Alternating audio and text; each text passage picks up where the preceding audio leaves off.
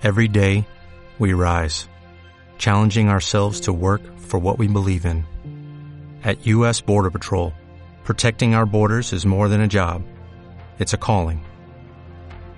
Agents answer the call, working together to keep our country and communities safe. If you are ready for a new mission, join U.S. Border Patrol and go beyond. Learn more at cbp.gov/careers. Hola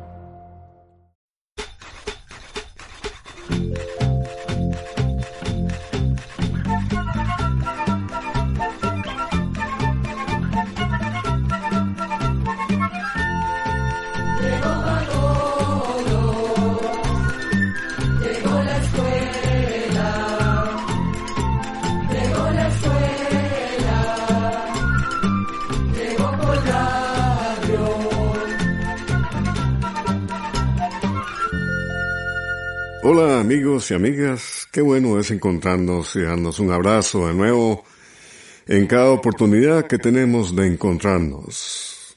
Estamos aquí para presentarles un nuevo capítulo de Oigamos la respuesta, el programa del Instituto Centroamericano de Extensión de la Cultura ICQ. Comprender lo comprensible Es un derecho humano, ese es nuestro lema. Algunos de los temas para hoy son los siguientes. ¿Cuáles son las ciudades donde hace más calor en Centroamérica?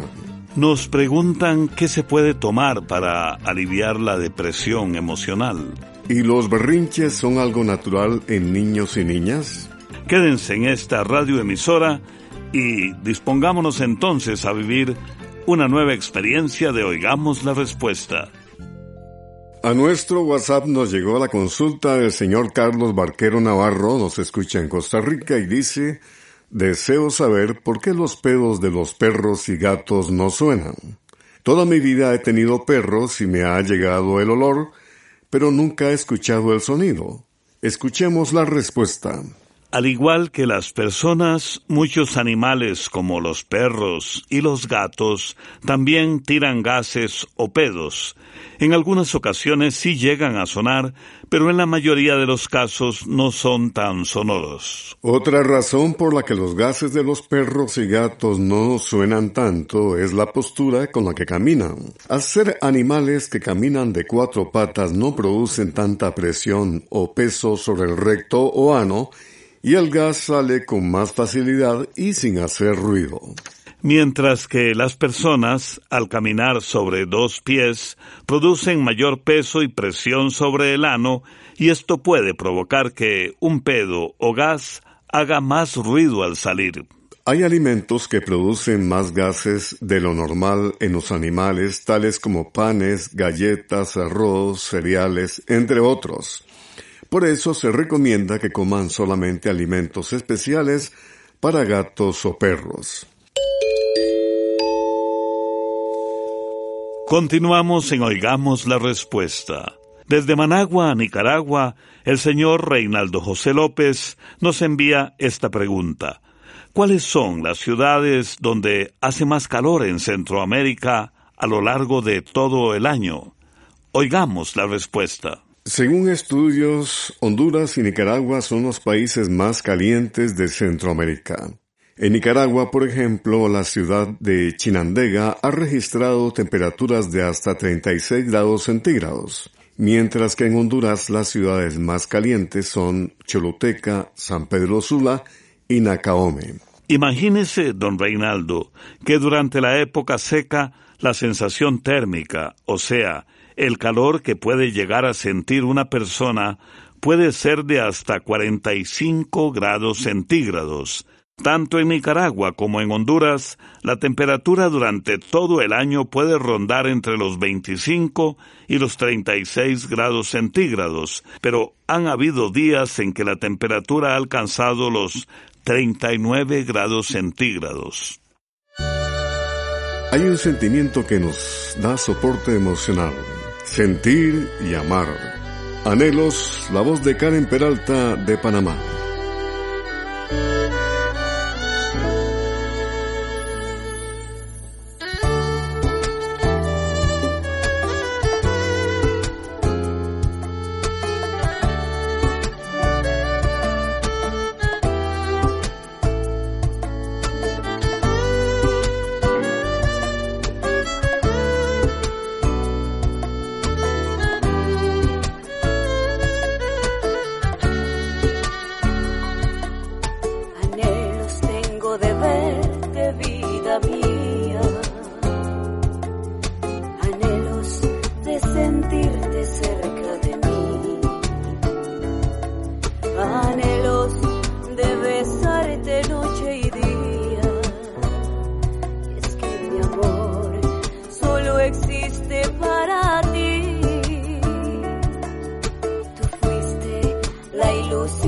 Un hombre joven, sin experiencia en las reglas del amor, que como un tonto cayó bajo sus redes,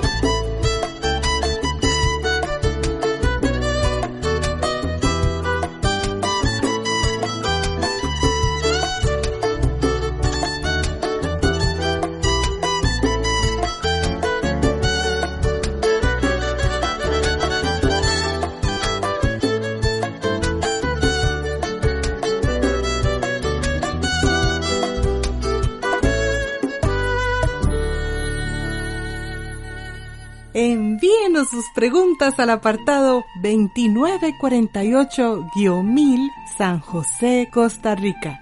También nos puede contactar al correo electrónico isq.org o encuéntrenos en Facebook como Oigamos la Respuesta. Regresamos y aquí está la consulta de un estimable oyente. Nos envía a nuestro WhatsApp desde Chontales, Nicaragua. ¿Qué tipos de té puedo tomar para los nervios? ¿Qué té se puede tomar para la depresión? Escuchemos la respuesta. A lo largo de la vida, las personas enfrentamos diferentes situaciones difíciles. Hay personas que tienen una mayor resistencia a esos momentos, de manera que no les afectan tanto, pero hay personas que se sienten más agobiadas ante diferentes situaciones y llegan a padecer de los nervios, ansiedad y hasta de depresión. Es importante saber que la depresión es una enfermedad que se puede tratar. No todo sentimiento de tristeza o vacío es depresión. Es decir, que no es lo mismo sentirse un poco decaído o triste a realmente tener la condición médica que se conoce como depresión. Para saber si la persona realmente padece de depresión, lo recomendable es que sea revisada y diagnosticada por un médico psiquiatra. Entonces, ¿qué es la depresión? Pues bien, la depresión es una enfermedad o trastorno mental que está relacionado con el sistema nervioso y con la mente. Las personas que sufren de depresión, por lo general, se sienten más débiles, cansadas, pesimistas y hasta desganadas. Todo lo ven negativo y su tristeza es realmente grave. Los médicos opinan que la depresión puede tener varias causas. Puede ser que la persona se deprima por una situación difícil que ha vivido, como por ejemplo la muerte de un ser querido. En estos casos, la depresión puede superarse con el apoyo de amigos y familiares o con la ayuda profesional de un psicólogo. Pero la depresión también puede aparecer por desequilibrios de ciertas sustancias del sistema nervioso. Si así fuera, es necesario visitar a un médico psiquiatra. El médico psiquiatra es el único que puede recetar medicamentos que ayuden a regular el funcionamiento del sistema nervioso. Es importante ir conociendo cuáles son las situaciones que lo pueden poner nervioso. Una vez que sepa cuáles son esos momentos, cuando los vea venir puede tratar de tomarlos con una actitud diferente para irlos superando poco a poco. Ahora bien, sobre los tés que se pueden tomar, le diremos que no existe un té específico para tratar la depresión, pero sí hay algunos tés que sirven para relajar a la persona. Así como en casa deberíamos tener un botiquín de primeros auxilios, sería también de gran ayuda tener un botiquín emocional para aquellos momentos de tensión, tristeza y nerviosismo. En ese botiquín emocional puede tener tecitos de tilo, valeriana, manzanilla y toronjil. Si sabe que el día será largo, puede preparar un té frío de tilo o cualquier otro, echarlo en una botella y tomarlo de a pocos durante el día. Asimismo, las flores frescas de naranja agria también funcionan pues de esas hojas se saca el remedio llamado espíritu de azar que venden en las farmacias. También puede poner a hervir unas hojas tiernas o cogollos de naranja agria con un poco de leche y puede endulzar con miel de abeja. Pero si la persona es diabética, es mejor no endulzar este remedio. Durante un momento difícil, muchas personas evitan el té negro, el té verde y el café pues son sustancias que tienen cafeína y que activan o alteran a las personas emocionalmente. Tampoco es conveniente tomar alcohol. A muchas personas les ayuda a conversar con alguien de confianza sobre sus temores y preocupaciones. También se puede practicar algunos ejercicios de respiración, inhalando profundo y botando el aire muy despacio. Lo mismo que hacer ejercicio como salir a caminar diariamente o por lo menos tres veces por semana. Le estamos enviando dos artículos del almanaque Escuela para Todos que quizás le puedan resultar útiles. Sin embargo, si siguiendo esas recomendaciones no siente ninguna mejoría, lo mejor es que busque ayuda con un psiquiatra que, como le dijimos, es el médico más adecuado para ayudar a una persona con depresión. El hecho de buscar ayuda no es una muestra de debilidad, más bien muestra fortaleza y deseos de superación. Comprender lo comprensible es un derecho humano. Un estimado oyente nos escucha en Tecolostote, Nicaragua, y pregunta a través del Facebook de Oigamos la Respuesta, ¿cuál es la religión que tiene más fieles en el mundo? Oigamos la respuesta. Se dice que en el mundo han habido cerca de 4.200 religiones. Hoy día la religión con más fieles es el cristianismo, con aproximadamente 2.400 millones de seguidores. Le sigue la religión del Islam o musulmana con cerca de 2 millones de fieles. En tercer lugar está el hinduismo con cerca de 1.200 millones de fieles. Y el budismo en cuarto lugar con un poco más de 500 millones de fieles. Como ha podido escuchar, el cristianismo, el islam, el hinduismo y el budismo son las religiones con más fieles en todo el mundo.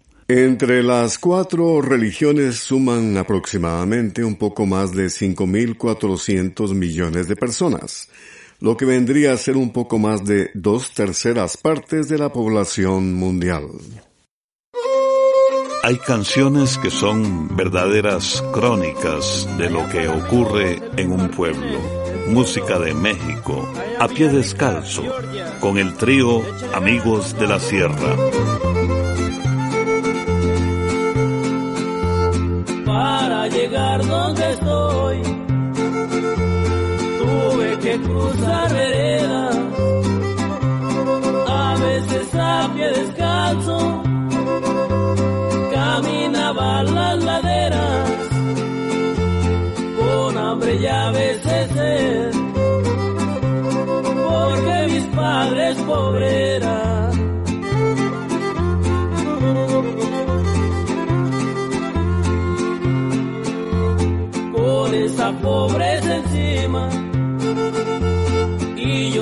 Poder ser nada.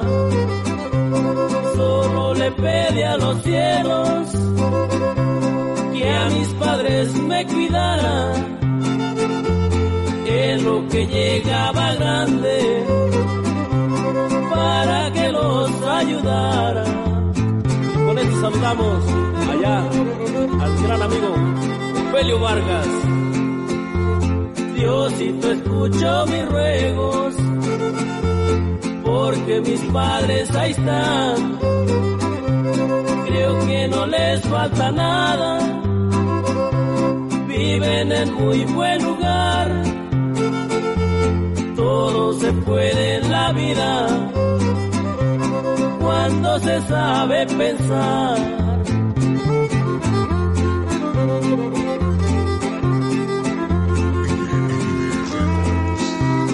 Mi pasatiempo fue el campo, porque yo no tuve escuela.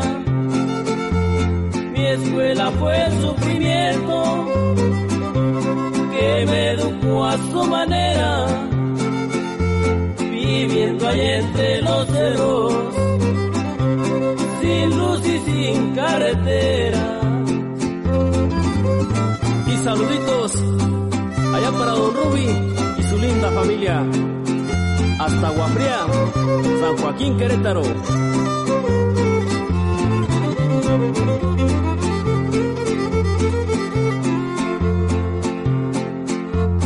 Como polluelo en el nido, sin plumas no ha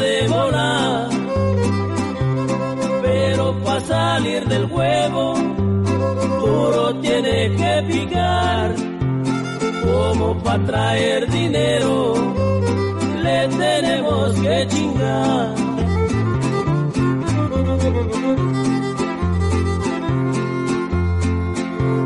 Tengo un detalle pendiente y un día lo voy a cumplir.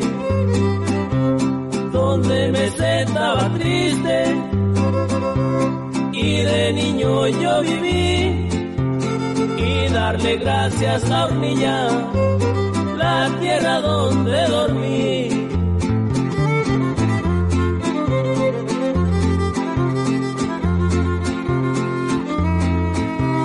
Fue un gusto hacer estas letras y así puedan recordar a los que están arreglados y también al ilegal en Estados Unidos. Yo los quiero saludar.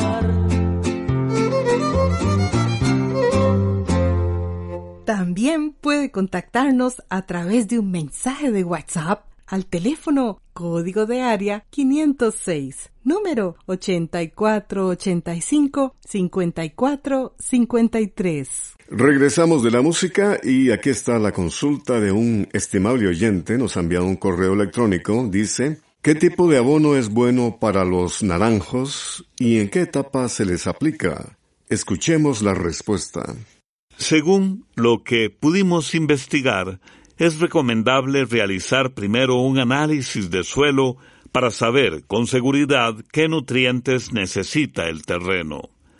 Pero como generalidad, al momento de siembra puede echar dentro del agujero donde sembrará el naranjo algún fertilizante orgánico como por ejemplo la gallinaza, que es un abono que se hace poniendo a fermentar estiércol de gallina. Puede poner dos kilos de abono por árbol. También puede poner un fertilizante químico de la fórmula 10-30-10 o la fórmula 12-24-12. Ponga unos 250 gramos por árbol, después una capa de tierra de unos 5 centímetros de espesor y luego coloque el arbolito que desea sembrar. Después, se recomienda hacer tres aplicaciones de abono al año. Puede usar algún fertilizante de fórmula completa, como el 18, 5, 15, 6, 2 o el 20, 7, 12, 3, 1-2. La primera abonada se hace al inicio de las lluvias en el mes de mayo. Las siguientes abonadas se hacen tres meses y seis meses después de la primera abonada. Durante el primer año, se pueden aplicar unos 120 gramos de fertilizante por árbol en cada aplicación. Generalmente es necesario ir aumentando la cantidad de abono cada año, hasta llegar a aplicar unos 500 gramos cuando ya el árbol está completamente desarrollado. Usted puede escucharnos a través de esta radioemisora y también todos los días a partir de las 8 de la noche en el Facebook de Oigamos la Respuesta. Desde Honduras, un estimable oyente nos envía a nuestro WhatsApp esta pregunta. Dice el oyente, tengo una consulta muy personal. Tengo un hijo de dos años y dos meses últimamente se pone bastante rebelde. Arma berrinches y llora cuando no se le complace en algo, llorando hasta por diez minutos seguidos. ¿Será eso normal? ¿Es una etapa por superar o necesita atención profesional? Oigamos la respuesta. Los berrinches son parte del desarrollo de los niños. Es la manera como llama la atención y frustración cuando no se hace lo que ellos quieren. Resulta que los niños, en su crecimiento emocional y en la formación de su personalidad, desean mostrar que son independientes de sus papás, o sea que pueden hacer las cosas solos, pero cuando lo que hacen no es permitido por sus padres, muestran esa frustración con un berrinche. Los berrinches, como le dijimos, son una manera de llamar la atención de los padres y a veces algunos niños notan que cuando están tranquilos no reciben tanta atención, entonces forman un berrinche para que los vuelvan a ver. Los berrinches o rabietas comienzan de los 12 a los 18 meses de edad, pero pueden empeorar entre los 2 y 3 años. Luego disminuyen hasta la edad de cuatro años y después se dan poco. Pero dependiendo de la actitud que tomen los padres, los berrinches podrían durar más años. Ahora bien, antes de contarle qué puede hacer cuando su hijo hace un berrinche, queremos decirle que los padres deben comprender que la educación de los hijos comienza en casa. Por eso, hay que tratar de hacer todo con ternura y afecto, pues si el niño se siente amado y aceptado, logrará tener seguridad en sí mismo, tanto en su infancia como posteriormente en su vida adulta. Es importante que los niños vayan aprendiendo que todas las personas tenemos responsabilidades. Por eso, por medio de juegos pueden ir aprendiendo ciertas tareas. Por ejemplo, se puede pedir que a cierta hora del día ayuden a recoger sus juguetes. Eso se puede hacer como si fuera un juego. Luego aprenderá a hacerlo por sí mismo. Ya cuando se recogen, hay que demostrarles nuestra alegría con besos, caricias y palabras de agradecimiento. También es importante que los niños, desde pequeños, aprendan con nuestras acciones. Por ejemplo, si usted está ocupado y el niño quiere decirle algo, trate de detenerse y préstele atención. Deje lo que está haciendo. Más adelante aprenderá que debe hacer lo mismo cuando alguno de los padres necesite hablar con él o ella. Por otra parte, a través de nuestro ejemplo se irán dando cuenta que todos nos equivocamos. Cuando cometemos un error o alzamos la voz, hay que reconocerlo y pedirles disculpas.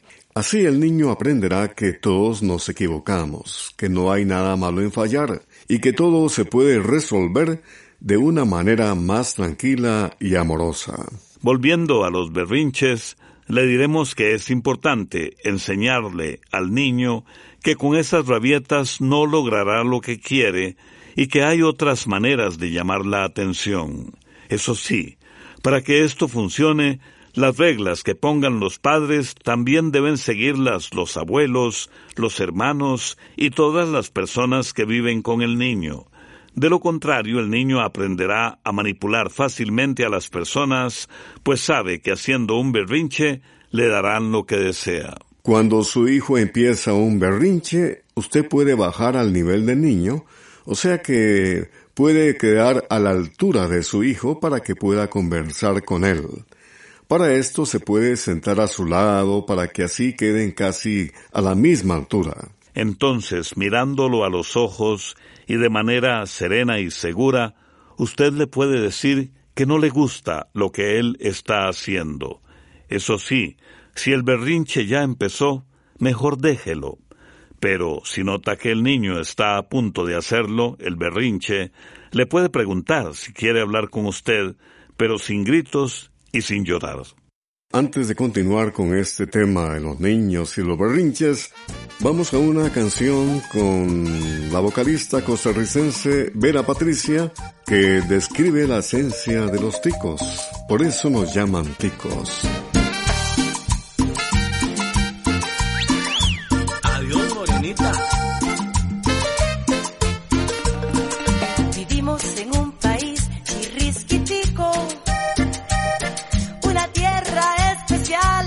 Costa Rica. Su cielo azul, azul, limpiecitico. Y la luna al salir es hermositica. Me encanta el gallo pinto fresquitico. Y la tortilla bien palmeaditica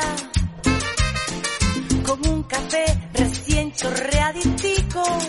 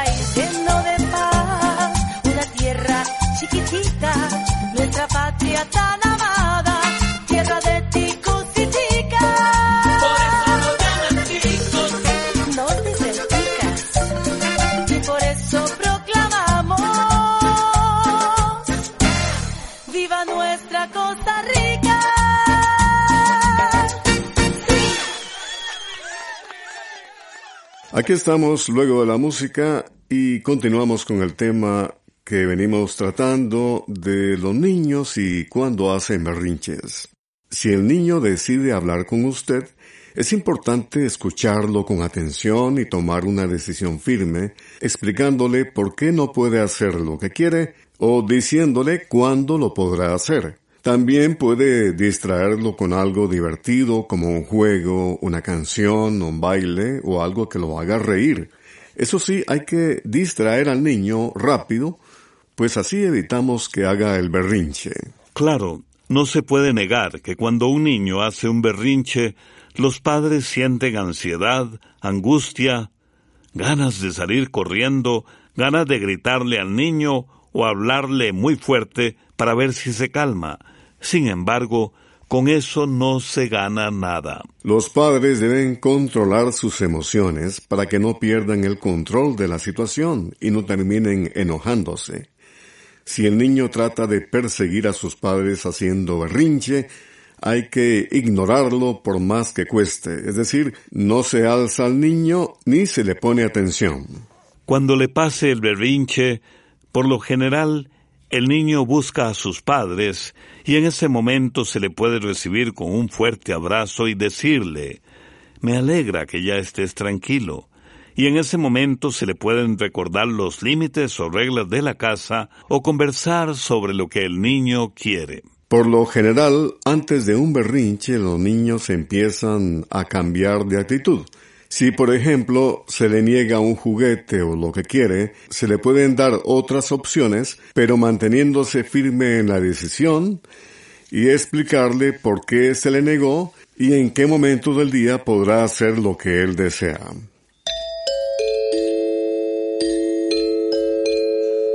Usted no puede esperar construir un mundo mejor sin mejorar a las personas.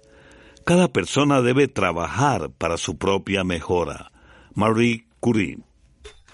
Amigos y amigas, mañana tenemos un nuevo encuentro en Oigamos la Respuesta. Veremos si el vencejo es un pájaro que duerme mientras vuela. ¿Cómo se cosecha en Ñampín? ¿Y desde cuándo se fabrica la hidromiel? Será un gusto encontrarnos de nuevo. Les esperamos. Programa A Control 47. Y así llegamos al final del programa del día de hoy. Los esperamos mañana en este su programa Oigamos la Respuesta. Mándenos sus preguntas al apartado 2948-1000 San José, Costa Rica. También puede enviarnos sus preguntas al correo electrónico isq.org o encuéntrenos en Facebook como Oigamos la Respuesta. O llámenos por teléfono, código de área 506, número 2225-5338 o 2225-5438. Recuerde que comprender lo comprensible es un derecho humano.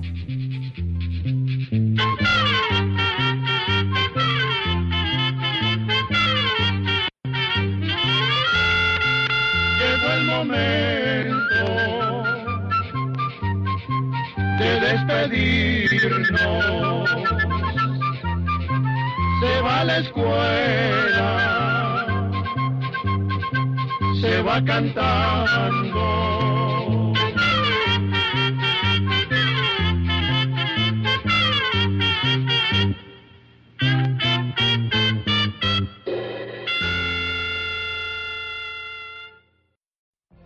What if you could have a career where the opportunities are as vast as our nation, where it's not about mission statements, but a shared mission? At U.S. Customs and Border Protection, we go beyond to protect more than borders. From ship to shore, air to ground, cities to local communities, CBP agents and officers are keeping people safe. Join U.S. Customs and Border Protection and go beyond for something far greater than yourself. Learn more at cbp.gov/careers.